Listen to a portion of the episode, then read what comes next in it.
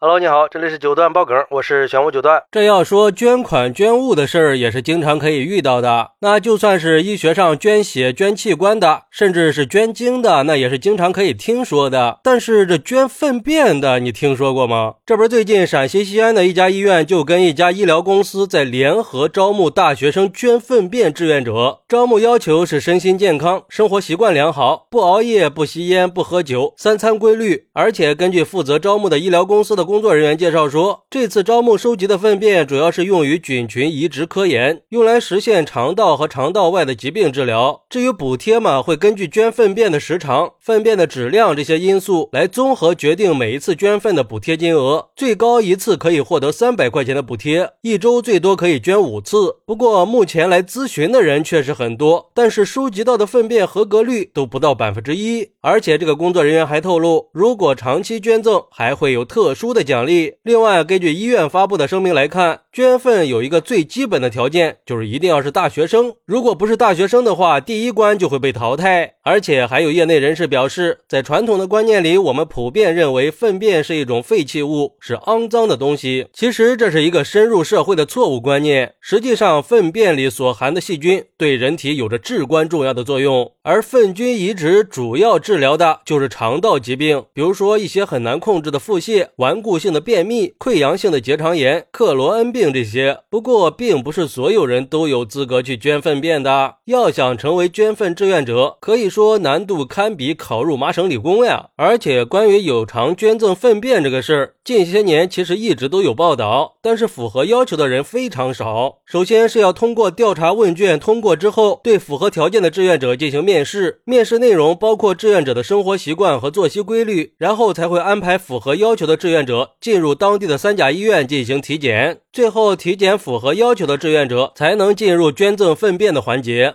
嚯，这比考一流大学都要难！看来靠捐粑粑挣钱这个事儿，他也不是那么容易的嘛。不过这一旦被选中了，也是不错的嘛。一次三百，一周五次，这要是一个月捐个全勤，那就得六千呀。而对于这个事儿，有网友就说了：“笑死我了，活了大半辈子，第一次听说还有捐翔的，关键还可以赚钱，一个月光这个就能赚六千块钱，这才是真正的带薪拉屎呀！”我敢说，这要是没那么多要求的话，我能捐到医院。破产。还有网友认为，我如果是大学生，我也愿意为科学研究尽一份力量，而且还可以通过参与项目了解自身的肠道健康状况，挺好的呀。关键是作为大学生，也有责任去给科学事业贡献自己的力量。毕竟这个项目不光有助于提升自己的健康意识，还可以帮助到别人，一举好几得，为什么不干呢？不过也有网友认为，看招募说明是用于科研方面，但是又看到长期捐赠还有特殊奖励，就忍不住。要多想了。not 或许是我的想法太过于阴暗。你看这个要求，能长期提供的人，那都是身体特别健康的，那又是给钱又是特殊奖励的，是不是在捐赠的时候还要用药呢？会不会影响到身体健康呢？尤其是要求面向大学生来招募，难道是单纯的大学生比较好骗一点吗？嗨，我倒是觉得呀，这个网友有点多虑了啊。我觉得之所以强调要求大学生志愿者，很可能是因为大学生的智商都不会太低的，而且他们在。学校里的生活、饮食和作息，那都相对是比较规律的，也会经常去户外锻炼，身体状态也会更好。当然，也相对比较年轻。这个就类似于之前的捐精是一样的，很多科研机构和医疗机构都愿意跟大学生合作，也算是给大学生提供一个赚钱的机会嘛。利用课余的时间参加一些类似的项目，获得比较可观的收入，这不是挺好的吗？另外，据我了解，近些年确实有研究表明，肠道菌群在维护人体健康方面。起着至关重要的作用，不只是关于消化系统，而且跟免疫系统、代谢系统和心理健康这些方面也是密切相关的。所以我觉得呀，这种以大学生为参与主体的科学研究是一定会推动医学科学进步的。而且大学生们还可以通过参与这些项目为科研做出贡献，同时也培养了年轻人的科学素养。我相信大学生们也是愿意做出这样的贡献的。不过，类似于这样的项目，一般门槛都是很高的。如果感兴趣的大学生也要先了解清楚自己是不是满足这些招募条件，以免浪费了自己宝贵的时间嘛。好，那你是怎么看待医院招募大学生有偿捐赠粪便的行为呢？快来评论区分享一下吧！我在评论区等你。喜欢我的朋友可以点个订阅、加个关注、送个月票，也欢迎点赞、收藏和评论。我们下期再见，拜拜。